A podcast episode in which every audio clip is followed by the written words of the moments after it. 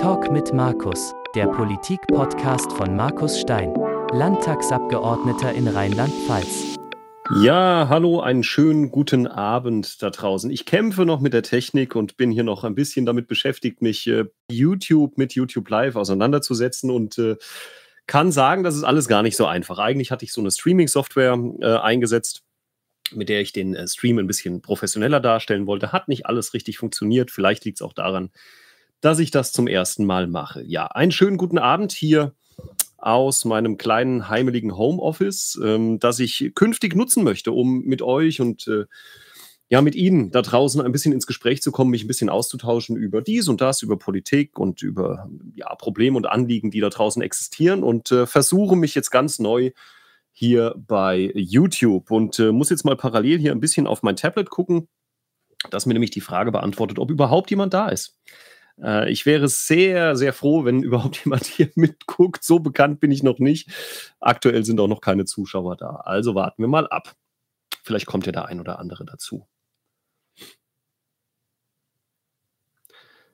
Ich bin äh, seit 2019 im Landtag in Rheinland-Pfalz nachgerückt ähm, als sogenannter B-Kandidat und versuche seither wirklich an vielen Stellen digital das äh, Portfolio abzubilden und ähm, ja, mit den Menschen in Kontakt zu kommen, in Austausch zu kommen und vor allen Dingen natürlich in einer Zeit, in der ähm, es sehr turbulent ist, auch politisch. Und ich glaube, wir Politiker gut beraten sind, alle Wege und alle Möglichkeiten zu nutzen, um mit euch da draußen in Kontakt zu kommen. Ein Weg ist der hier. Und ähm, ich sehe jetzt ist schon ein Zuschauer da. Das heißt, ich kann schon einfach mal ein bisschen loslegen, möchte mich vielleicht kurz vorstellen für die, die mich noch nicht kennen. Ich heiße Markus Stein. Ich komme aus einer kleinen Ortsgemeinde im Landkreis Bad Kreuznach und äh, bin äh, 38 Jahre jung, Papa von zwei Töchtern und seit 2019 im Rheinland-Pfälzischen Landtag. Also ja, jetzt etwas mehr als vier Jahre äh, mit gewissen Ups und Downs, äh, die ich mir nicht aussuchen konnte, die sich keiner von uns aussuchen konnte. Ähm, die letzten Jahre in der Politik waren, wie der Rest der Gesellschaft, auch krisengebeutelt.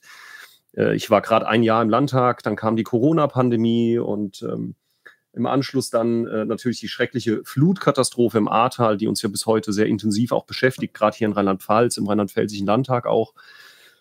Ja, und jetzt natürlich dann äh, seit äh, 2022 im Februar der Angriffskrieg Putins auf die Ukraine, der uns wirklich enorm fordert, äh, wirtschaftlich, aber auch gesellschaftlich. Und ja, das geht dann bis hin zu Diskussionen und äh, Debatten, die wir haben, äh, um die Frage, ob die Demokratie noch so funktioniert, wie sie funktionieren soll in unserem Land und was Politik tun kann, wir aktive Politikerinnen und Politiker um wieder ein bisschen mehr Vertrauen auch in der Bevölkerung zu wecken. Und deswegen habe ich mir das feste Ziel gesetzt, einfach alle Kanäle zu nutzen. YouTube ist eine Möglichkeit. Ich habe ja dann auch meinen Podcast Talk mit Markus, in dem ich versuche, regelmäßig auch mit interessanten Gästen in den Austausch zu kommen als Politiker nutzt man die klassischen Printmedien und versucht natürlich auch über Pressemitteilungen entsprechende Informationen nach draußen zu bringen. Und last but not least das, was man eben selbst so bei Social Media, Instagram, Facebook, äh, Mastodon jetzt auch neuerdings, ähm, ja, was man da nutzt, um so ein bisschen die Botschaften zu senden und vor allen Dingen den Austausch zu suchen. Weil ich glaube, dass wir eine Menge Menschen da draußen haben, die der Politik eben das Vorurteil ähm, geben, nicht mehr da zu sein, weg zu sein, nicht mehr zuzuhören. Und ich höre das ganz oft, auch in Gesprächen,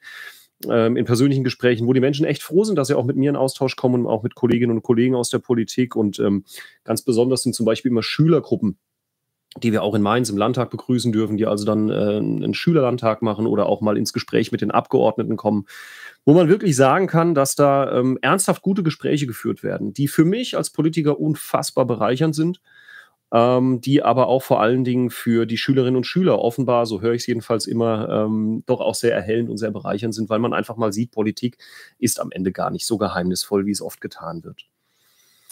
Ich habe ja gesagt, äh, mit Ankündigung dieses Livestreams, wie gesagt, heute das erste Mal, also die Resonanz wird noch nicht so riesig sein, aber ich will das jetzt trotzdem einfach mal durchziehen, ähm, in der Hoffnung, dass dann vielleicht auch bei nächsten Livestreams äh, vielleicht der ein oder andere mehr zuschaut. Ich habe aber angeboten, ein paar Fragen zu beantworten. Und da ich jetzt natürlich noch nicht übermäßig viele Fragen gekriegt habe, weil die Ankündigung auch erst gestern stattfand, habe ich aber mal ein paar ausgewählte ähm, Fragen, die ich so bekommen habe in der jüngeren Vergangenheit, einfach mal mitgenommen, um sie mit euch vielleicht gemeinsam zu erörtern. Und nutzt bitte gerne den Chat, ähm, um mir auch eine Rückmeldung zu geben. Ich hoffe übrigens, man hört mich. Äh, ich sehe, es gibt einen Zuschauer. Vielleicht kann der mir mal eine kurze Rückmeldung geben, ob man mich überhaupt hört. Äh, nicht, dass ich mich hier kaputt laber und am Ende ähm, gar nichts bei rumkam, außer ein paar nette Bilder. Also, ich will mal loslegen. Eine große Frage, die im Kontext der aktuellen Demokratie immer sehr stark gestellt wird, ist die Frage des Sozialstaates und der sozialen Gerechtigkeit. Ihr könnt ja die Themen nehmen, allesamt, die wir derzeit diskutieren, im Klimaschutz, aber auch in der Stärkung der Wirtschaft oder auch der Krisenbewältigung. Ähm, aber auch im Hinblick auf die Frage, wie wir mit Geflüchteten umgehen, äh, kriege ich sehr oft ähm, viel, viel ja, Kritik. Man würde für Menschen, die aus dem Ausland kommen oder für Menschen, die hier in Deutschland keiner Arbeit nachgehen, sehr, sehr viele Sozialleistungen gewähren, während wir gleichzeitig für ja, die normale Bevölkerung ähm, zu wenig tun. Und das ist etwas, was mir als Sozialdemokrat sehr, sehr weh tut. Denn ich sage mal, meine Partei und, und wir Sozialdemokratinnen und Sozialdemokraten haben uns ja wirklich auf die Fahnen geschrieben, für soziale Gerechtigkeit sorgen zu wollen. Und es tut natürlich in der Seele weh, wenn es äh, einem Teil der Bevölkerung nicht gut geht und soziale Gerechtigkeit schlicht nicht so existiert, wie wir uns das wünschen würden. Aber dafür sind wir auch in Regierungen und dafür arbeiten wir auch. Und ich will euch einfach nochmal sagen, gerade in dem Hinblick auf äh, das Thema der Flüchtlinge, der Geflüchteten, mit Hinblick auf Menschen, die in Arbeitslosigkeit geraten oder in prekären Beschäftigungssituationen sind, dieser Sozialstaat, den wir jetzt haben, das System, das wir jetzt nutzen in Deutschland und ähm, ja auch natürlich in Rheinland-Pfalz und allen unseren Kommunen mit ihren Sozialämtern, die diese Arbeit täglich machen, das ist keine Selbstverständlichkeit. Es ist eine unglaubliche Errungenschaft dieser Bundesrepublik, dass wir einen Sozialstaat haben, der Menschen in Not auffängt. Und dann ist es am Ende natürlich auch erstmal egal, ob es Menschen sind aus dem eigenen Land oder Menschen, die eben vor Krieg und Terror flüchten und ähm, ja, ich sag mal am Ende nichts weiter als ein Dach über dem Kopf suchen und äh, ja, vor Hunger vielleicht auch fliehen oder möglicherweise in Zukunft, nicht möglicherweise, sondern ziemlich sicher in Zukunft auch ähm, vor dem Thema der hohen Temperaturen, des Trinkwassermangels, also Folgen des Klimawandels, die natürlich auch in naher Zukunft oder aktuell schon ja mehr als spürbar sind und die auch sicherlich ganz massive ähm, Bewegungen in Richtung ähm, ja, anderer Länder, europäischer Länder im Norden lostreten werden. Auch damit müssen wir umgehen. Aber ich will damit sagen, dieser Sozialstaat, wie wir ihn haben, ist am Ende eine große Errungenschaft, auch von uns Sozialdemokratinnen und Sozialdemokraten, aber vor allen Dingen insgesamt dieser Demokratie, die ja, ich sag mal, aus einer Zeit kam, in der so ziemlich alles in Schutt und Asche gelegen hat und eigentlich niemand gedacht hätte, dass diese Republik jemals ein Land sein wird, das Sozialstandards an den Tag legt, um den sich der große Rest der Welt ähm, ja, ich sag mal, neidvoll ähm, oder auf den der Rest der Welt neidvoll blickt. Und, und von uns aus können wir, glaube ich, schon sagen, Sozialstaat bedeutet bei uns doch Absicherung auch der Schwächsten, der Schwachen und darum geht es am Ende. Aber ich gebe auch zu, das ist sicherlich ausbaufähig. Wir als Sozialdemokraten, ich als Sozialdemokrat da, äh, sehe da noch einige, einige Punkte, wo wir echt besser werden können und auch besser werden müssen. Aber am Ende nochmal, wie gesagt, sehr, sehr wichtig, dass wir sowas haben. Und ähm, es ist natürlich klar, dass ähm, häufig Dinge miteinander vermischt werden. Das Thema Arbeitslosigkeit oder geringe Löhne, während gleichzeitig Menschen in Sozialhilfe ähm, Geld bekommen aus diesem Sozialrechts- oder aus diesem Sozialstaatssystem. Das ist natürlich eine Neiddebatte, die entsteht. Das ist auch ein Stück weit deshalb begründbar, weil viele Menschen sich schlicht ungerecht behandelt fühlen, auch gerade in der Arbeitswelt, gerade im in puncto Lohngerechtigkeit, an dem wir als SPD sehr, sehr ähm, stark auch arbeiten. Ihr kennt das Thema mit dem Mindestlohn vielleicht, auch mit, dem, mit der Frage der Tarifverträge. Wir sind eine Partei, die sehr eng auch mit den Gewerkschaften zusammenarbeitet, weil wir fest davon überzeugt sind, dass soziale Gerechtigkeit sich natürlich vor allen Dingen auch in Lohngerechtigkeit ausdrückt, will heißen, wer arbeiten geht und gut davon leben kann, wird in aller Regel, ist meine feste Überzeugung, auch kein Problem damit haben, dass es andere Menschen gibt, die vielleicht aufgrund von Not staatliche Leistungen erhalten müssen und auch sollen. Das heißt, wenn wir Zufriedenheit in der Gesellschaft erreichen wollen, ist es existenziell, dass wir den Menschen auch den Lohn an die Hand geben, die Gesellschaft den Lohn vergütet, den man eben braucht, um durchs Leben zu kommen, um all die Herausforderungen, die wir da derzeit haben, auch bewältigen zu können. Also ich denke jetzt nur mal an die Spritkosten, an die Energiekosten, ähm, Strompreise, Bauleistungen, die gemacht werden müssen. Man überlege nur mal, was heute ein Werkstattbesuch kostet mit dem eigenen Fahrzeug oder wenn eine Sanierungsmaßnahme zu Hause am Eigenheim erforderlich ist, Mietkosten, die steigen, ähm, ja, Lebensmittelkosten, die durch die Decke gehen. Alles Folgen, die wir aktuell sehr stark spüren und die hängen eben zu großen Teilen genau an diesem Thema der sozialen Gerechtigkeit. Und ähm, da sage ich euch, ist es schon immer ein Herzensanliegen gewesen, auch der SPD und auch der, der Sozialdemokraten im Land, zu sagen, nur wenn es dem Schwächsten, der Schwachen im Grunde gut geht und er auskömmlich leben kann, dann ist die Gesellschaft auch insgesamt sehr fair, ausgeglichen und auch, ähm, ich sag mal, zufrieden am Ende. Und deswegen sage ich das so, so betonend, weil ich glaube, dass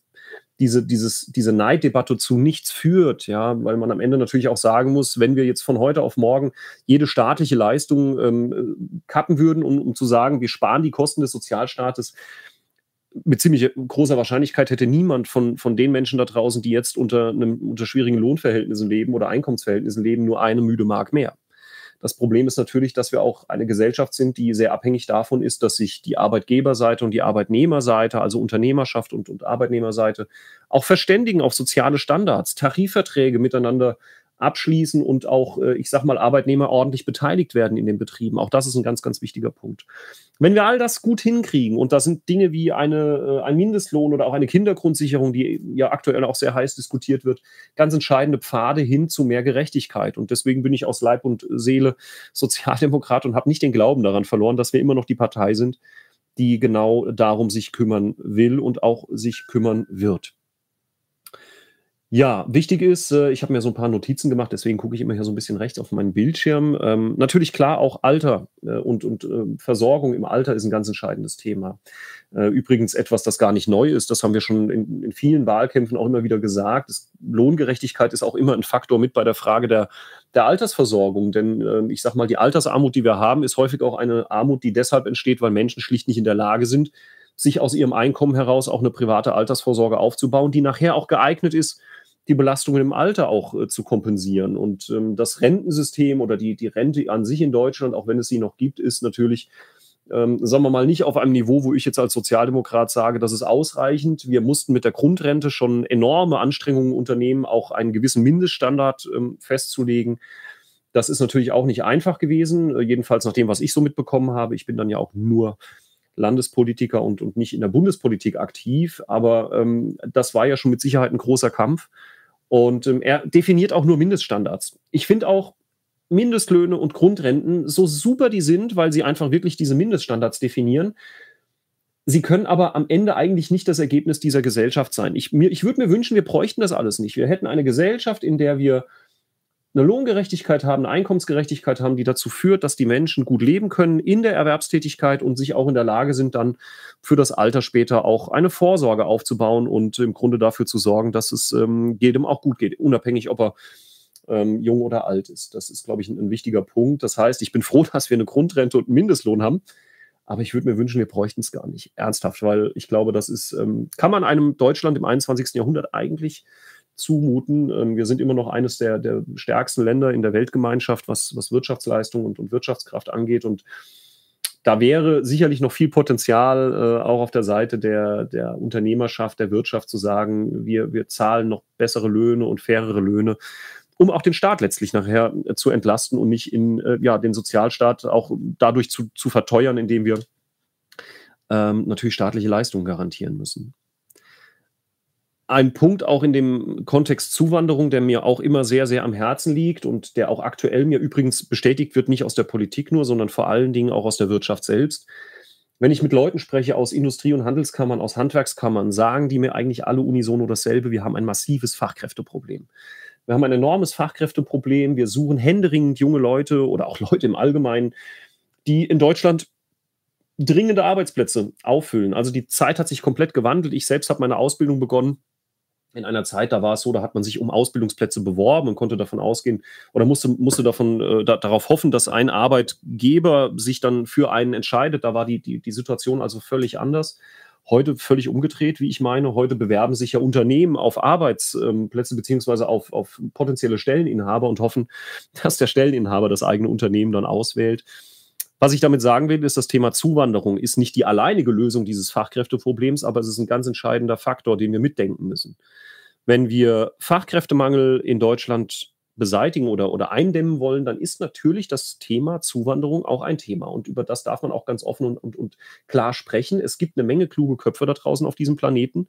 Und wenn jemand für sich die Zukunft in diesem Land sieht, auch mit all den Standards, die es in Deutschland gibt und entscheidet für sich hierher zu kommen nach Deutschland, um hier eine gute Arbeit zu erbringen und auch um sozusagen das, das Land, auch die Wirtschaft natürlich nach vorne zu bringen und seinen Beitrag auch zu leisten in einer, in einer respektvollen und, und gerechten Gesellschaft, dann ist das für uns in Deutschland ganz, ganz wichtig. Und ähm, nicht nur für die Menschen, die die Arbeit dann kriegen, sondern vor allen Dingen auch für unsere Wirtschaft die ernsthaft auf der Suche ist nach guten, guten Leuten. Ähm, und das werden wir einfach demografisch auch nicht alleine in der Republik abgebildet bekommen.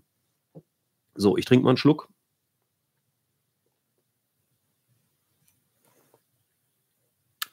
Ein wichtiger Punkt ähm, in dem Kontext, wenn wir über Zuwanderung sprechen und, und, und, ähm, und Geflüchtete, es ist schon erschreckend, dass wir über menschenrechtliche Standards auch diskutieren müssen, dass wir überhaupt uns über die Frage unterhalten, ob Menschen, die vor Krieg und Terror fliehen, in Deutschland Unterschlupf finden können oder in Europa. Es ist völlig klar, wir brauchen europäische Vereinbarungen, europäische Standards. Deutschland alleine wird es nicht lösen können.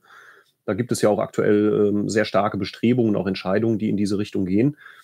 Aber am Ende geht es auch um die Frage, wie wir menschenrechtlich auch von unserer Moral und Ethik gegenüber anderen Menschen ähm, stehen. Und es ist schon erschreckend, wie oft man dann mitbekommt, dass Menschen sehr schnell ähm, sagen, ah, Zuwanderung, lass uns noch mal überlegen, wollen wir das wirklich alles? Äh, Geht es uns nicht gut so, wie es ist? Und völlig ausblenden, dass diese Menschen, die dann auch zu uns kommen, tatsächlich ja nicht zu uns kommen, weil das hier so schön ist und weil hier irgendwie ähm, das Wetter toll ist und, und, und es nicht so heiß ist und, und die, Leute irgendwie glauben, großen Reichtum zu kriegen, sondern die, die fliehen schlicht vor Terror und Krieg. Das darf man an der Stelle nie vergessen. Und ähm, insofern ähm, schade eigentlich, dass wir darüber überhaupt diskutieren müssen, aber wir tun das. Und ich glaube, auch die Sozialdemokratinnen und Sozialdemokraten sind da ganz, ganz klar, ähm, Menschenrechte sind da an der Stelle unantastbar. Ja, das war so eine Frage, die mich ganz oft erreicht. Warum kriegen andere Menschen so viel, während die eigenen Leute so wenig kriegen? Das ähm, ist am Ende natürlich eine Frage unserer Gesellschaft. Das kann man, glaube ich, dann zusammenfassen im, im Sinne von, wir müssen dafür sorgen, dass wir flächendeckend Tarifverträge kriegen, die Menschen gut versorgt sind, schon im Erwerbsleben und später natürlich vor allen Dingen dann im hohen Alter. Ja, was habe ich denn noch so? Ich habe noch eine Frage, die mir natürlich oft gestellt wird im Kontext Klimawandel. Ähm, es gibt jemanden, der nennt das schon nicht mehr Klimawandel, sondern Klimakatastrophe. Und ich, äh, der, derjenige, welche, der das sagt, ist auch äh, Meteorologe und ähm, auch bekannt aus dem Fernsehen. Ich kann mich dieser These mittlerweile auch offenkundig anschließen. Es, oder es ist keine These mehr, es ist eigentlich ein Faktum die Situation ähm, ist global ja nicht, nicht, mehr, äh, nicht mehr zu unterschätzen. Wir erleben das ja hier. Ich meine, das Ahrtal und die, die Flutkatastrophe waren ja nur ein Beispiel. Ich komme aus einer kleinen Gemeinde, in der wir jetzt in den letzten Jahren vermehrt Starkregenereignisse hatten. Natürlich zum Glück muss man sagen, nicht so schlimm wie im Ahrtal, aber auch nicht zu unterschätzen, vollgelaufene Keller. Ähm, ich bin im Ehrenamt Feuerwehrmann und kriege das damit natürlich auch aus einer anderen Perspektive dann mit. Ähm, alles nicht ohne und vor allen Dingen komme ich aus einer Region, die sehr, sehr bewaldet ist. Also der, der, der Wald, der Sohnwald ist hier quasi wirklich in 100, äh, 200 Meter Luftlinie entfernt. Und ähm, da hört man, wenn man mit den Leuten aus dem Forst spricht, äh, auch mit den Forstamtsleitern, mit den Forstbediensteten, da verändert sich seit ein paar Jahren massiv etwas. Die Bäume ja, sterben aus. Es hat erst nur Flachwurzler betroffen, mittlerweile aber auch die guten Eichen, die, die über Jahrhunderte eigentlich überdauern und Buchen ähm, die, die einfach vor, vor Wasserknappheit leiden, die ähm, dieser Hitze und dieser Trockenheit ausgesetzt sind. Das ist also alles am Ende tatsächlich angekommen. Und es ist auch so gekommen, wie viele es schon seit langer, langer Zeit prognostizieren. Und das führt natürlich zu dem Schluss, dass wir dringend was tun müssen, dringender als dringend. Und ähm, deswegen wird häufig gefragt, warum äh, wird so wenig finanziell zum Beispiel unterstützt bei den erneuerbaren Energien? Also das Thema Photovoltaikanlagen ist ein großes Thema. Wieso da so wenig getan wird? Und ich glaube, man muss einfach mal transparent darstellen, was da aktuell gemacht wird im Bereich der PV-Anlagen, wenn man also zu Hause für sich entscheiden möchte, eine eigene Photovoltaikanlage zu betreiben, um das Haus zu versorgen, vielleicht das Auto zu laden oder eben ja einfach einen Beitrag auch zu leisten zu mehr Klimaschutz, indem man eben weniger ähm, fossilen Strom äh, zu Hause nutzt, stattdessen sogar grünen Strom ins Netz einspeist, dann gibt es da einiges, das getan wird, in der Tat. Und viele wissen es manchmal auch gar nicht und deswegen will ich versuchen, mich hier an dieser Liste orientiert mal ein bisschen drauf zu begeben. Ich habe mir zunächst mal notiert, ähm, ganz unabhängig von der bundespolitischen Ebene, natürlich tun Länder und Kommunen enorm viel. Es gibt zahlreiche Gemeinden und Städte, die für sich auch die Entscheidung getroffen haben, zum Beispiel den Ausbau der Photovoltaik auf privaten Hausdächern zu fördern, explizit zu fördern. Da lohnt es sich einfach mal wirklich zu Hause in der eigenen Kommune zu überlegen, gibt es da möglicherweise Unterstützung oder Förderprogramme? Oder mit Blick auf die Kommunalwahl äh, in Rheinland-Pfalz, nächstes Jahr auch Kommunalwahlen, ähm, vielleicht einfach mal zu schauen, welche Parteien haben denn möglicherweise auch so ein Thema auf der eigenen Agenda und wo soll das vielleicht auch umgesetzt werden? Weil ich glaube, ähm, das ist, äh, die kommunale Ebene ist da schon eine gute Ebene, um das auch zu fördern, weil man die örtlichen Gegebenheiten sehr präzise kennt ähm, und auch sehr zielgerichtet entscheiden kann, welche Förderung für welchen Baustein vielleicht auch die geeignetste ist.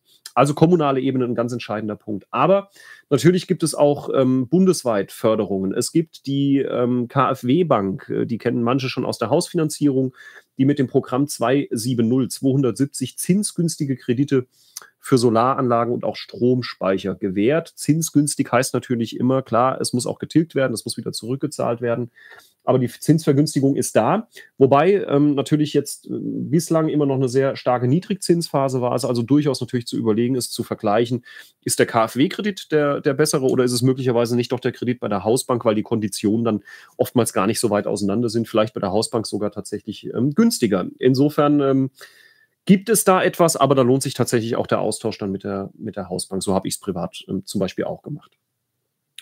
Ähm, der entscheidendste Faktor ist eigentlich bei dieser ganzen PV-Kiste, dass vor allen Dingen die Stromersparnis, ähm, also das, was ich zu Hause selbst verbrauche oder selbst den, den Strom, den ich selbst produziere, äh, produziere, direkt verbrauche, das ist eigentlich somit der beste Amortisationsfaktor. Also die Anlage rechnet sich äh, umso schneller, je mehr ich eben den selbst eingespeisten Strom oder den selbst produzierten Strom, so muss ich sagen, direkt ähm, nutze. Und das ist ein entscheidender Faktor. Da lohnt es sich vielleicht einfach mal eine Amortisationsrechnung aufzumachen, wenn man also zu einem Photovoltaikanlagen ähm, äh, Bauer geht, also zu einem, zu, einem, äh, zu einem Energiebauer, der also die, die Panels aufs Dach baut und die Wechselrichter installiert und all diese Geschichten macht, der ist, ist in der Lage, sehr gut auch anhand der aktuellen Strompreislage zu erkennen, wie hoch ist die Ersparnis äh, pro Kilowattstunde und wie viel wird in etwa produziert und was an Eigenverbrauch entstehen.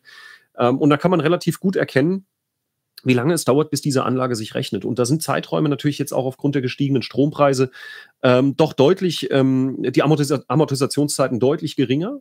Will heißen, ähm, im Moment lohnt es sich sogar fast noch mehr, wenn man natürlich aber in die Waagschale auch die gestiegenen Preise für die Photovoltaikanlagen legt, muss man es natürlich abwägen. Ich will nur sagen, die Finanzierungssache auf der einen Seite, die Kredite und, und all diese Geschichten, das ist das eine. Das, was am Ende die Anlage wirklich rechnet, ist die Stromersparnis. Und wenn man in der Lage ist, sich einen Stromspeicher zu kaufen oder vielleicht auch ein E-Auto zu fahren, ähm, ob das jetzt ein vollelektrischer ist oder ein Hybrid, dann hat man durchaus Möglichkeiten, diesen Eigenverbrauch auch noch deutlich nach oben zu bringen und damit natürlich auch diese, dieses sich Rechnen der Photovoltaikanlage deutlich ähm, zu pushen. Am 1. Januar 2023 wurde dann ähm, bei PV-Anlagen und Stromspeichern auch die Mehrwertsteuer ähm, auf 0% gesenkt, was eben einfach dazu führt, dass man diese 19% spart. Und es führt auch dazu, dass ich die, den, den eingespeisten Strom äh, steuerrechtlich im Grunde nicht mehr direkt würdigen muss. Will heißen, ich habe diesen ganzen Bürokratieaufwand auch mit der Umsatzsteuererklärung äh, mit dem Finanzamt nicht mehr. Es gibt da Schwellenwerte, da muss man gucken, wie stark die Photovoltaikanlage ist. Aber auch das wurde zum Beispiel zu Beginn des Jahres 2023 geändert. Äh, ich hatte Glück, meine Anlage kam jetzt dann im, im März, am 1. März und hatte eben genau das Glück, dass dann auch bei mir diese 19 Prozent weggefallen sind und ich mir auch eben diese Bürokratie spare ähm, für, die, für die eingespeiste Strom, also für die Stromvergütung äh, beim eingespeisten Strom. Ähm, es gab auch bislang äh, im Bereich der Wärmepumpen schon Förderungen. Die Wärmepumpendiskussion ist ja eine riesige Debatte, die da derzeit geführt wird ähm, zu Recht auch geführt wird, weil die Leute auch sehr verunsichert waren und auch sehr verunsichert sind. Ich meine aber trotzdem, dass zumindest mal das, was man jetzt aktuell so wahrnimmt, äh, auch gute Kompromisse gefunden werden, auch um gestaffelt Menschen, die in, in, in vielleicht einer sozial schwierigeren Lage sind, auch besonders gezielt zu unterstützen mit Fördersätzen bis zu 70 Prozent. Es gab aber bislang auch schon Förderungen für Wärmepumpen, das wollte ich gerade sagen. Ähm, BAFA-Zuschüsse von 35 Prozent. Hm, das ist also auch nicht unwesentlich, kann teilweise sogar über der Förderung liegen, die, die es dann künftig gibt. Äh, auch die Fälle soll es geben, denn künftig wird es im Gebäudeenergiegesetz, das ist ja diese Rechtsgrundlage, über die im Moment sehr kontrovers diskutiert wird, ähm, maximal 21.000 Euro pro Haus geben.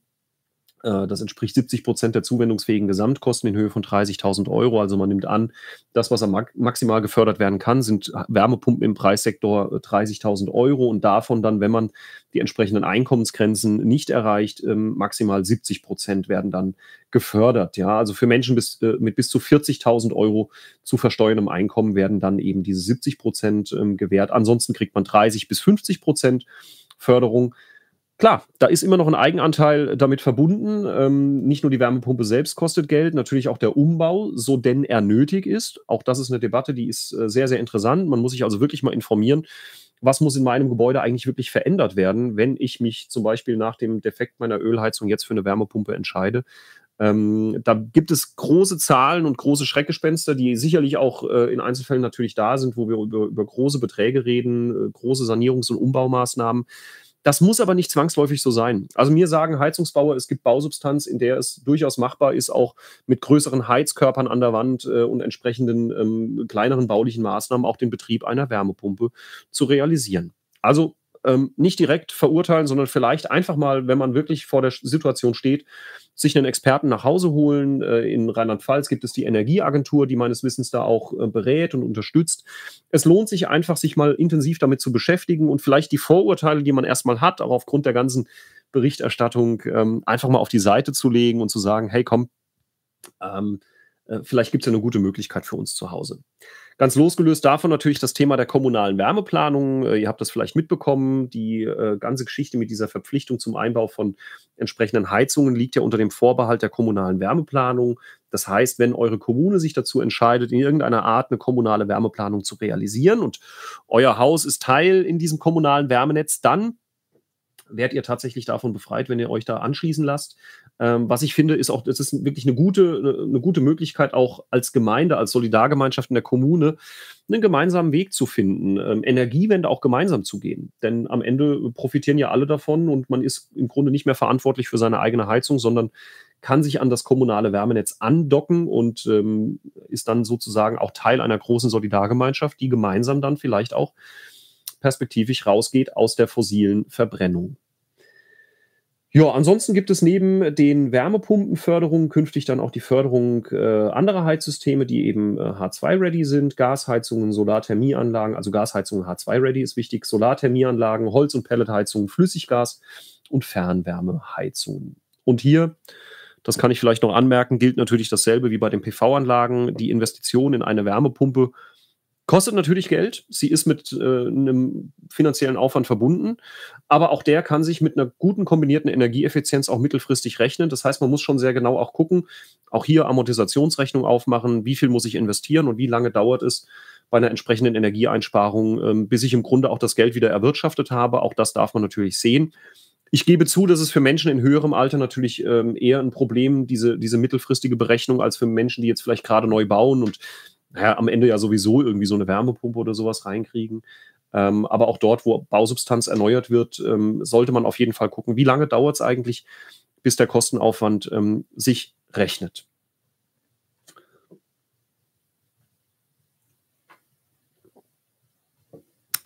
So, warum ist das Land so langsam ähm, mit Bürokratie, Fördergeldern, Breitbandausbau, Straßenbau etc.? Ja, das ist eine Frage, die mich ähm, häufiger ereilt, weil ich natürlich als örtlicher Abgeordneter sehr oft kontaktiert werde. Markus, ich habe einen Förderantrag gestellt als Kommune. Äh, das liegt jetzt irgendwie schon seit ein paar Monaten irgendwo rum. Was ist denn da los? Nun, am Ende ist die Bürokratie in Deutschland immer noch so, wie sie ist. Ich muss das nicht äh, schönreden. Bürokratie ist in Deutschland ja immer noch äh, sehr, sehr, sehr starr und sehr, sehr träge. Es gibt ja vielerlei Bemühungen, Bürokratie auch abzubauen, wobei das meistens ja auch darin mündet, dass die Bürokratie eher noch aufbaut und noch gestärkt wird. Ähm, aber es gibt natürlich auch gute Gründe für Bürokratie und für eine saubere Abarbeitung, beispielsweise gerade dort, wo Steuergelder in, in Förderbescheide übergehen. Denn ähm, das hat man, glaube ich, schön gesehen in der Corona-Pandemie. Da gab es einige Bundesländer, die relativ schnell und sehr voreilig auch sehr hohe Summen an Wirtschaftshilfen rausgegeben haben. Ähm, Mittel übrigens, soweit ich das noch richtig in Erinnerung habe, vom Bund, die dann durch die Länder verteilt wurden. Und da gab es Bundesländer, die in der Tat aufgrund der Schnelligkeit, was im ersten Moment vielleicht zu begrüßen war, aber nachher ernsthafte Probleme bekommen haben äh, mit der Frage, wurde da möglicherweise auch Schindluder getrieben, wurden da Gelder abgerufen und genutzt, die am Ende ähm, vielleicht gar nicht so recht gewährt worden sind, weil man eben schnell sein wollte und weil man, weil man sehr schnell raus wollte mit dem Geld. Das ist ein schwieriger Grad, den man abwägen muss. Also auf der einen Seite die Kontrolle des Fördervorhabens, die Kontrolle des Antrages, des gesamten Verfahrens im Verhältnis zur Schnelligkeit, weil wir ja auch, ich sag mal, den Leuten, die auf das Geld angewiesen sind, auch nicht äh, monatelang oder jahrelang das Geld vorenthalten wollen in der, in der Politik oder im Staat. Da kommt es schon drauf an, schnell natürlich zu agieren, aber eben auch sorgfältig. Und das ist etwas, was ähm, häufig dann gesehen wird, wenn es nicht ums eigene Geld geht, also wenn rauskommt, dass, dass Steuergelder beispielsweise verausgabt wurden für, für Förderung von irgendwelchen Bereichen, nehmt, was ihr wollt, und das kommt nachher raus, man hätte eigentlich erkennen müssen, dass das Geld hätte nie gewährt werden dürfen. Dann ist sehr schnell auch ein Großteil der Bevölkerung auch zu Recht natürlich verärgert und sagt, warum wird da so schluderhaft mit dem, mit dem, mit dem Steuergeld umgegangen? Andererseits, wenn wir dann die hohen Standards erfüllen wollen und wir sagen, okay, wir wollen, bevor das Geld wirklich fließt, 100% sicher sein oder annähernd 100% sicher sein, dass alles auch richtig ist und seine Ordnung hat, dann hängt das zu großen Teilen auch von Personalfragen ab, nämlich der Frage, wie stark unsere Verwaltungen ausgestattet sind mit Personal und wie weit wir auch in der Digitalisierung sind, in der Optimierung von Arbeitsprozessen. Das sind alles große Baustellen. Vor allen Dingen das erste, die Verwaltung, der öffentliche Dienst, da komme ich her. Ich bin, bin Verwaltungsbeamter von ähm, seit meinem, ja, seit, seit vielen Jahren Verwaltungsbeamter und kenne das Geschäft und kann euch sagen, in den Kommunalverwaltungen, dort, wo die Anträge eingehen und, und oder eine Vielzahl der Anträge eingehen, da herrscht einfach auch ek eklatante Personalnot. Ähm, wir finden im öffentlichen Dienst sehr, sehr wenig Personal nur noch und reihen uns im Grunde dort ein, wir hatten ja vorhin die Rede über das Thema Fachkräftemangel, reihen uns dort ein, wo sich die gesamte Gesellschaft auch wiederfindet. Wir haben auch da massives, ähm, eine massive Personalnot, weshalb es halt wichtig ist, auch im öffentlichen Dienst immer wieder dafür zu werben, ähm, für unsere Jobs. Ähm, das ist natürlich in Zeiten, in denen man draußen in der freien Wirtschaft sehr viel Geld verdienen kann, etwas schwerer. Aber der öffentliche Dienst hat natürlich auch so seine Vorzüge. Er hat die Jobsicherheit und all diese Geschichten, muss ich auch nicht sagen, das wisst ihr ja. Also, was ich damit sagen will, ist, häufig liegt es nicht am bösen Willen eines Politikers, eines Bürgermeisters, eines Landrates, eines Ministers oder Staatssekretärs, dass Dinge so lange dauern, wie sie dauern, sondern eher daran, dass man eben auch mit Steuergeldern sehr verantwortungsvoll und ähm, sehr sorgfältig umgehen muss, weil am Ende natürlich äh, das Geld schnell ausgegeben ist äh, Wenn es dann aber zu Recht ausgegeben ist, rennen wir dem Geld hinterher und das darf am Ende natürlich bei Steuergeldern nicht passieren. Und wir brauchen dringend Personal und vor allen Dingen, ähm, ja, Grüße an die Kollegen, die in der Digitalpolitik äh, tätig sind, ähm, eine massive Verbesserung auch in der Bürokratie, äh, im Bürokratieabbau, in der Digitalisierung. Das sind entscheidende, wirklich entscheidende Faktoren. Ja, jetzt gucke ich mal ähm, hier in meinen YouTube-Livestream. Es scheint also zumindest mal alles zu laufen und zu funktionieren. Es gibt immer noch einen Zuschauer. Ich habe wenigstens einer ist da. Wer auch immer du bist, vielen, vielen Dank. Das, das führt wenigstens dazu, dass dieser, dieser Livestream nicht mit null Zuschauern zu Ende geht. Ähm, was mich außerordentlich freut. Ja, ich werde das weitermachen. Ich will ähm, versuchen, auch wenn dann jetzt natürlich die Teilnehmerzahl heute überschaubar war, will aber versuchen, weiterhin dann mit euch in Austausch zu kommen ähm, über Dinge zu sprechen, vielleicht auch in einer direkten Interaktion ähm, und will versuchen, das einfach regelmäßig zu machen. Ich würde einfach vorschlagen, wenn ihr Ideen habt für Themen, die euch interessieren, vielleicht einfach auch nochmal so ganz allgemein aus dem Nähkästchen geplaudert. Was macht ein Abgeordneter? Wie sieht eigentlich Politik äh, so im, im, im Real Life aus?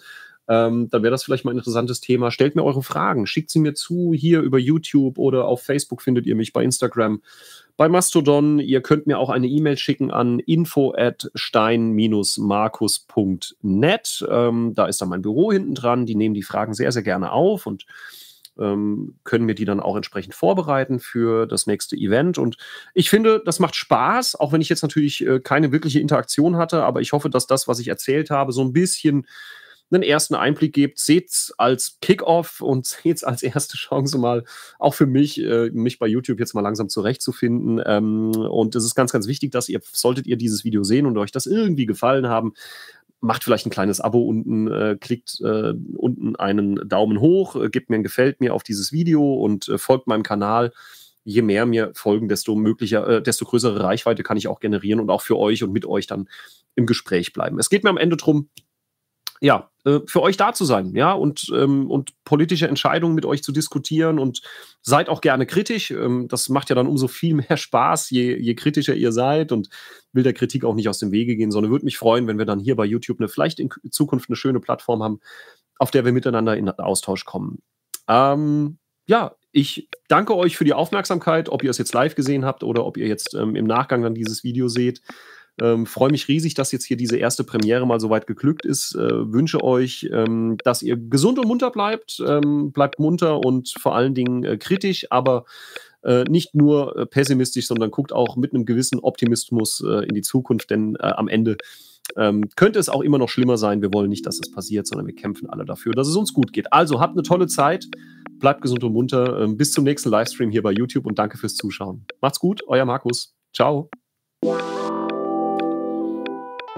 Talk mit Markus, der Politik-Podcast von Markus Stein, Landtagsabgeordneter in Rheinland-Pfalz.